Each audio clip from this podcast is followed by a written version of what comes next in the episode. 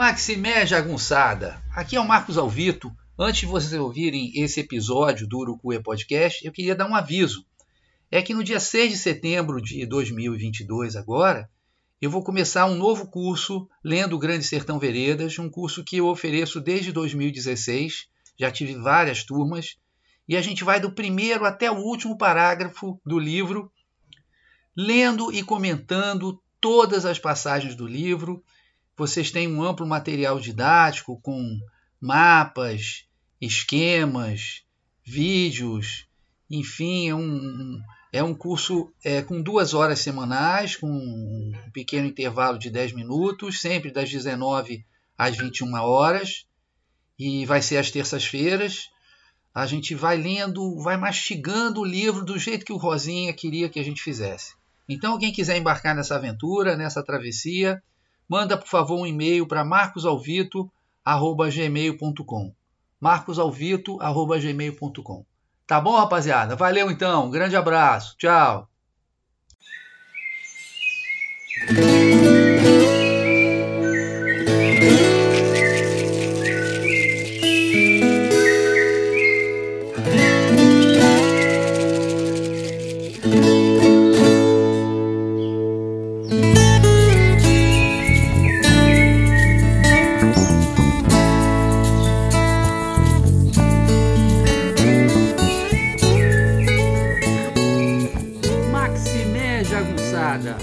Bem-vindos e bem-vindas a Urucuia, um podcast feito para te ajudar a ler Grande Sertão Veredas e outras obras do nosso amado João Guimarães Rosa.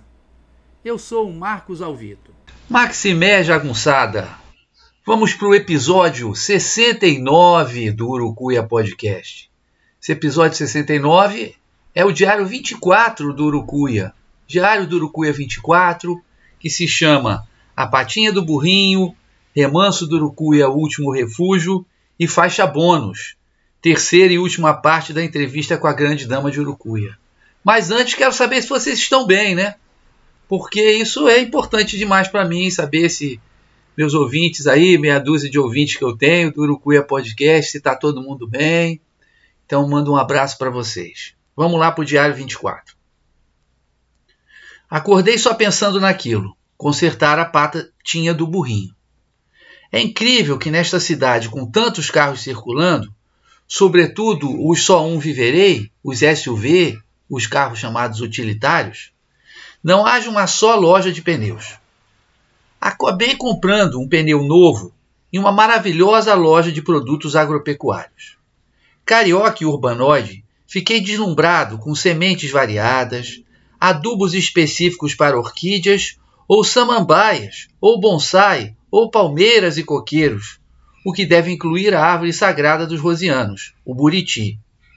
Havia também bonitas celas de couro, ferramentas agrícolas, botas para todos os gostos e sementes que davam para plantar uma horta digna dos jardins suspensos da Babilônia, que não tem nada a ver com isso e coloquei aqui só porque gosto da sonoridade.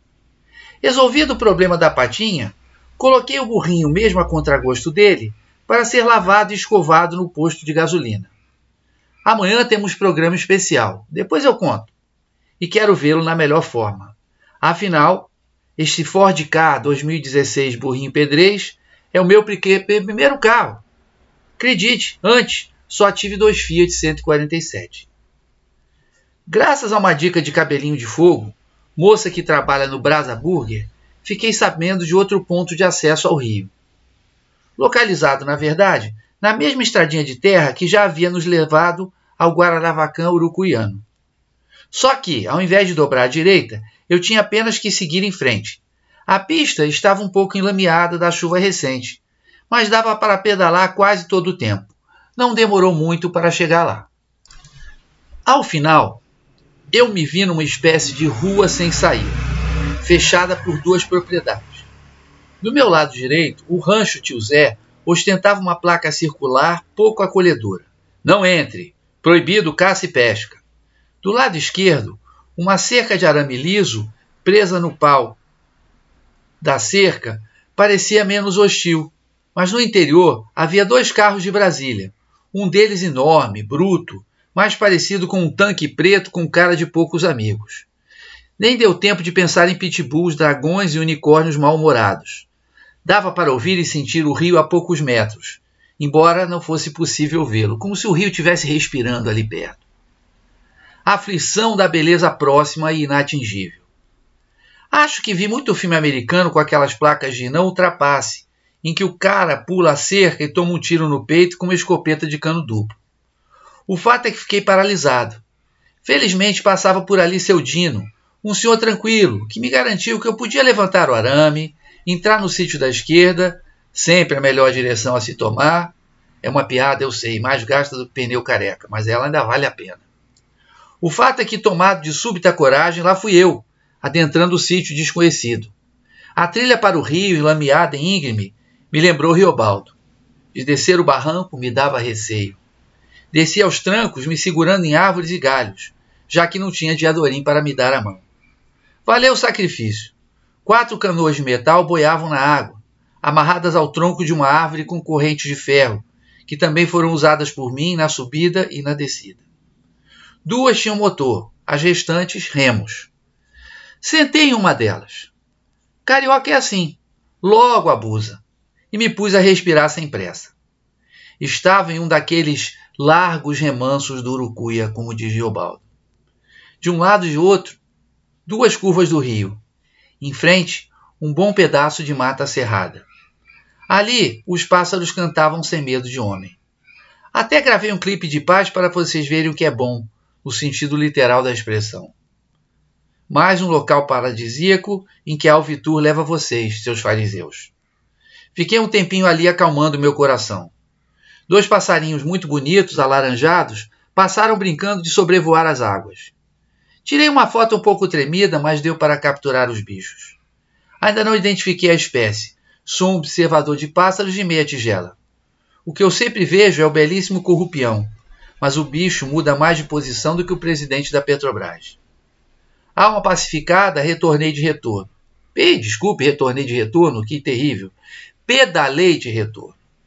Acabei por descobrir onde é o cemitério de Urucuia, que não tem uma só plaquinha de identificação. Fica simbolicamente fora da cidade, já na estrada de terra, o que aliás não é incomum. Diferente, segundo Manuelzão, é a vilinha de André Quisser, onde, segundo ele, tudo está invertido. É exatamente assim. O cemitério na entrada na cidade, a igreja no fundo, de costas para o povoado. Acho que já enrolei vocês o suficiente para entregar o que interessa.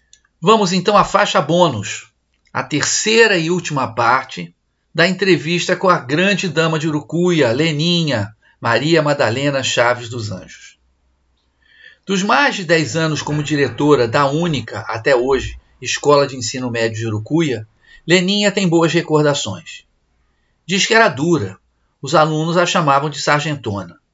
Percebendo o respeito que a sua presença inspirava, se valia de um artifício que jamais foi descoberto pelos estudantes e que aqui Urucuia Podcast revela num furo de reportagem. Comprou duas bolsas iguais, deixando uma no armário da escola. Mas se tinha que se ausentar para resolver algum problema, deixava uma das bolsas à mostra sobre a mesa. Os garotos passavam por ali, viam a bolsa e achavam que ela estava na escola. Hoje em dia, seus ex-alunos encontram com ela e agradecem pelas lições de assiduidade, respeito e disciplina. Tia Leninha, quanto tempo bom! Muitos dizem a reencontrá-la.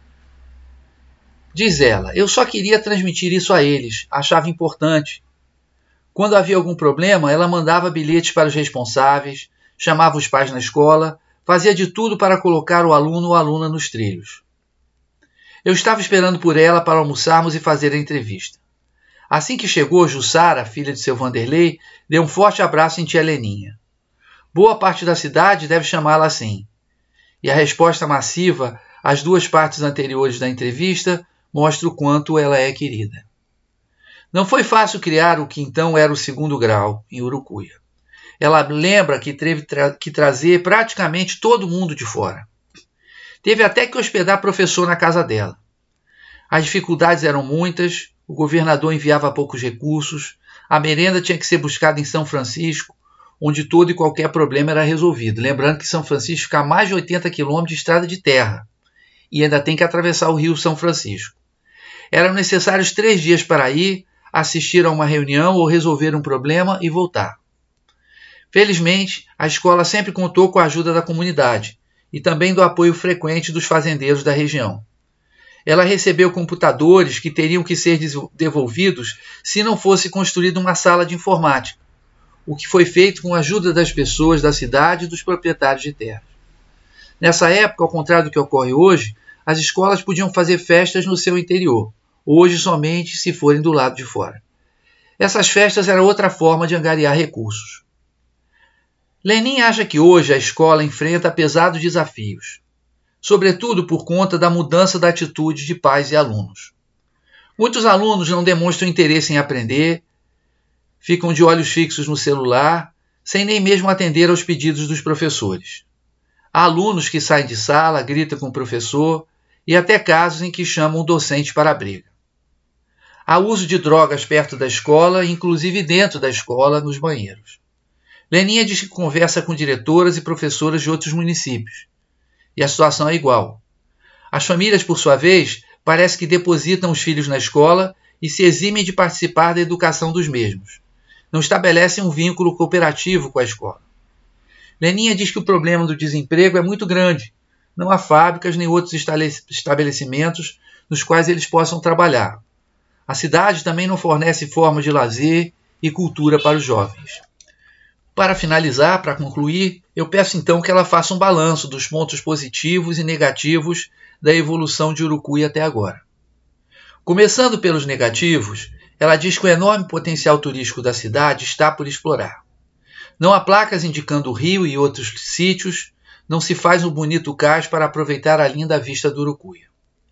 Em termos ambientais, houve forte desmatamento da mata ciliar de rios e córregos, Mata ciliar é aquela mata que fica bem junto ao rio, bem junto ao córrego. Né? É essa mata que impede que haja erosão e que, portanto, haja um assoreamento do, do nível do rio ou do córrego.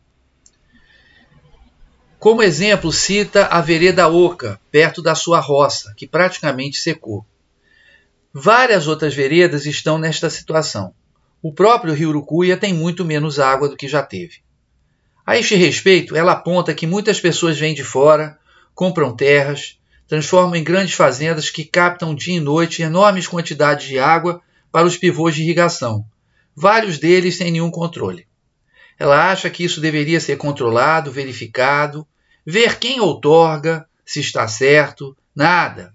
Vão comprando as terras, vão montando os pivôs e pronto. Eles vêm de lugares onde as terras são muito caras. São Paulo, Brasília, Bahia, muitos do sul de Minas também. E descobriram que aqui no Urucuia dá para plantar café, soja também dá certo, tem muito. Eles vêm terras baratas, água à vontade por enquanto. É gado, é muita carvoaria que devasta demais a natureza, os animais adoecem. Pergunto a ela quem manda nisso tudo. Ela responde que é o prefeito. Pergunto quem manda no prefeito. Ele não faz o que deve fazer, não protege o meio ambiente, mas tem os protegidos dele diz Leninha. Sonho com um futuro melhor, em que entre aí alguém que tem outros olhos, realmente ame Urucuia e faça algo de melhor. Outra queixa de Leninha é acerca da divisão da cidade em duas. A parte baixa, junto ao rio, a parte antiga, a velha Porto de Manga, e a parte alta, a Cidade Nova, que surgiu sobretudo por volta de 92, a época da emancipação. Ela reclama que Porto de Manga está abandonado sem comércio, sem atenção das autoridades. Como pontos positivos, ela cita a existência de um hospital, onde até já se fazem cirurgias e de vários postos de saúde da família. Apesar dos problemas, hoje há várias escolas municipais em Urucuia. Lá vão longe os tempos da casinha de pau a pique, situação que existia há apenas 60 anos. Incansável, Leninha não só toma conta da biblioteca da escola e de resolver questões variadas em auxílio da diretora. No intervalo de uma das minhas aulas, a flagrei cuidando de um canteiro de plantas. Perguntada, ela riu. O governador não manda verba para jardineiro. A gente mesmo é que tem que cuidar. Complementa, os olhos tomados de bondade com propósito. Eu gosto. Me dá prazer. Essa foi a terceira e última parte da entrevista com a Leninha. É uma pena que Heleninha foi uma das figuras humanas mais, mais bonitas, mais significativas, mais importantes que eu encontrei nessa viagem, nessa minha estada a Urucuia. E não sei se ela vai ouvir essa, esse podcast, mas para mim ela é uma grande amiga, para mim ela é uma pessoa que eu admiro demais. Foi uma honra ter conhecido a Leninha e sem ela não teria ido a Urucuia, não teria dado aula para os alunos e para os professores. Ela é, ela é uma lioa, né, uma pessoa que luta demais pela educação de Urucuia, tem toda a minha admiração, tá? Um beijo, Leninha. E um grande abraço para vocês, né, jagunçada? Maximé, até a próxima. Agora vocês vão ficar com aquela linda música Acordais do casal Alex Delfim Rocha e de Joyce Carvalhais, a moça de voz cristalina.